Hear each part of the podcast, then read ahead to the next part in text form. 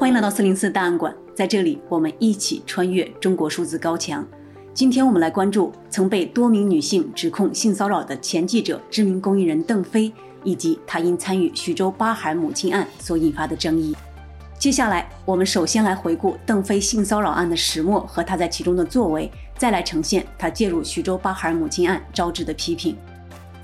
徐州八孩母亲事件自从在互联网发酵以来，舆论热度居高不下。至今仍是全民关注的社会事件。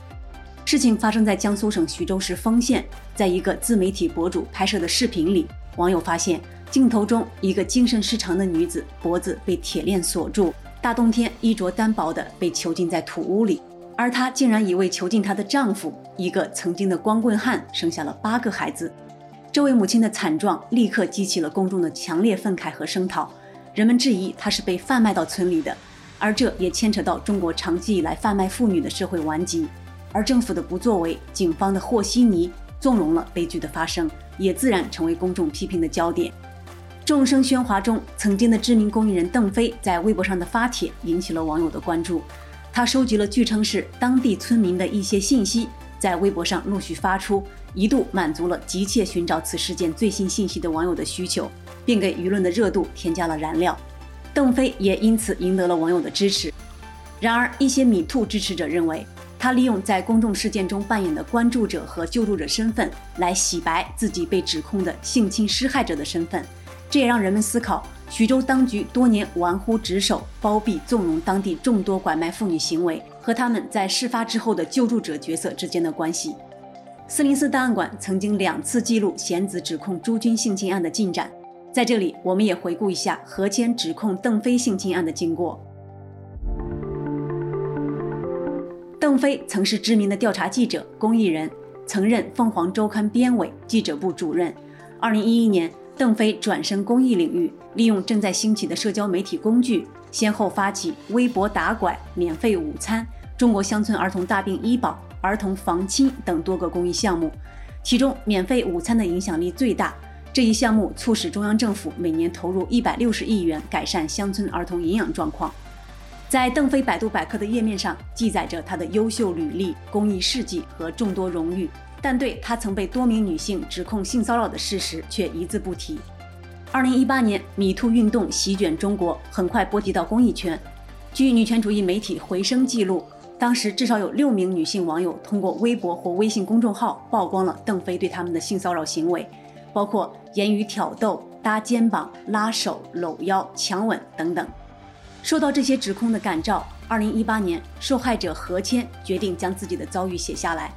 他以化名 C 写下了自己二零零九年在凤凰周刊实习时遭遇邓飞性骚扰的经历。这篇文章后来被他的朋友媒体人邹思聪以“邓飞没有女生是你的免费午餐”为标题发表在了其个人公众号上。之后，这篇文章被迅速传播，引起公众的关注。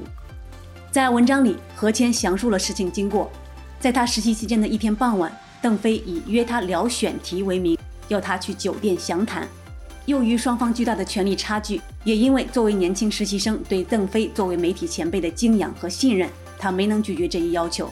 然而，在进入酒店房间后，邓飞瞬间变了一个人，扑过来强行搂抱亲吻他，还脱掉了自己的衣裤。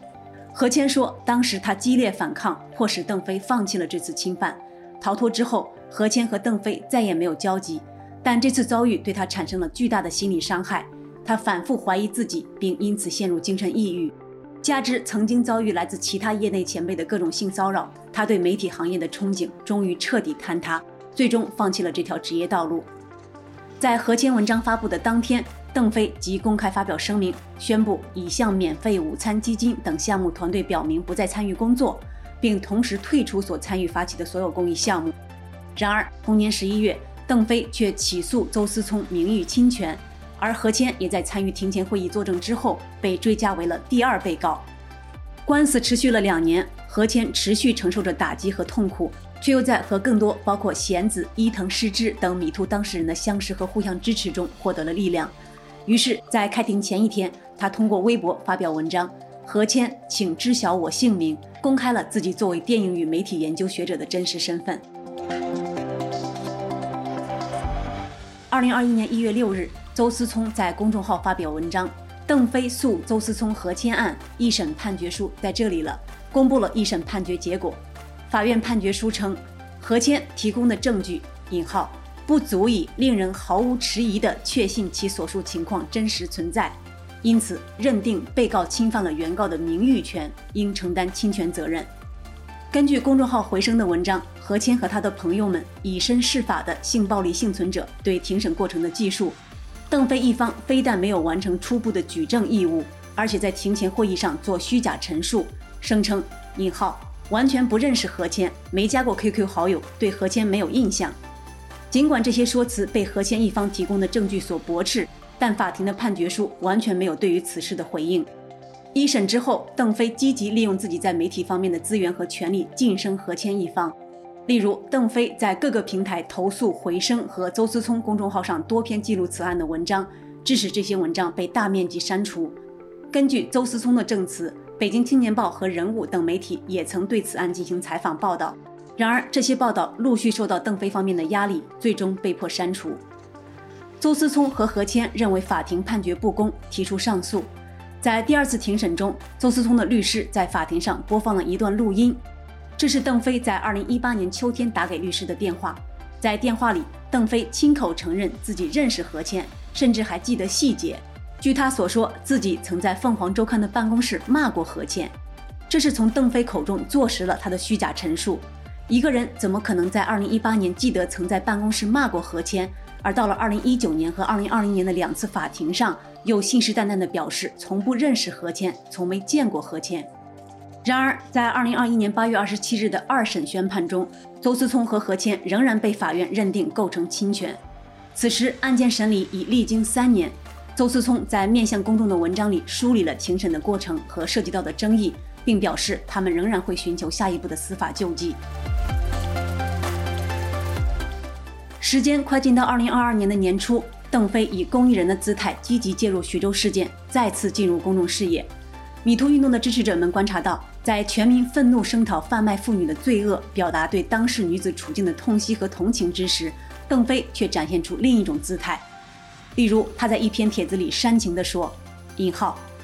我在想，那个女士清醒了，可以回家的时候，我们可以对她说一句：这个世界没有不要你。你看，那么那么多的人爱你。”而他发布的另一则内容则表示。事件当事人现在在医院很好，且儿子和丈夫都有陪护。引号，在医院里他会得到专业医生救治，这点可以放心。邓飞还在另外一篇帖子里表示，引号，徐州市公安局派出三十多名警力，丰县也有七十多人，放弃除夕再展开工作，以此显示当地政府对此事的重视。然而他却没有要求调查当事人可能遭受的暴力和官方相关部门的失职。女权博主笼中鸟之歌和小葱在分析了邓飞的帖子后表示，比起许多博主锲而不舍地追问真相、追责公权力的态度，邓飞的帖子从不表露明确立场，不承担任何风险，而是以煽情为主，并通过讨好网友来固粉。米兔运动的支持者也认为，邓飞充满投机意图，是在利用性别议题重新获得公众支持，从而洗白自己。其中一位网友说。邓飞作为一个性侵惯犯，坐在家里把网友关于丰县事件的私信包装成重大爆料，一点一点地发，制造出调查正在进行、真相就要浮出的假象，摇身从性侵惯犯变成正在拯救丰县当事人的英雄。他把丰县被捡到的女人又捡了一遍。另有女权主义博主认为，邓飞的做法看似是对当事人关心，实则是一种维稳。在邓飞诚实面对自己曾经的恶行，并为此付出代价之前，他所谓的关心底层女性苦难的发心就是不可信的，无疑是另一种形式的吃女人。然而，这些质疑的博文发出后，很快就因为遭到邓飞的投诉而被删除。后来的人不得不在无法指名道姓的情况下，继续对邓飞发出声讨。署名为海德威格的作者在批评邓飞的文章《当曾经被指控性骚扰的人关注丰县事件时，他做了什么》中写道。公益人的身份并不当然是此人品格的背书，恰恰相反，正因为是公益人，更需要对其公信力保持警惕和监督。而且他被指控性骚扰了。中国数字时代 CDT 致力于记录和传播中文互联网上被审查的信息，以及人们与审查对抗的努力。我们邀请您参加敏感词开源研究项目和四零四文章存档项目，为记录和对抗中国网络审查做出你的贡献。详情请访问我们的网站 cdt.media。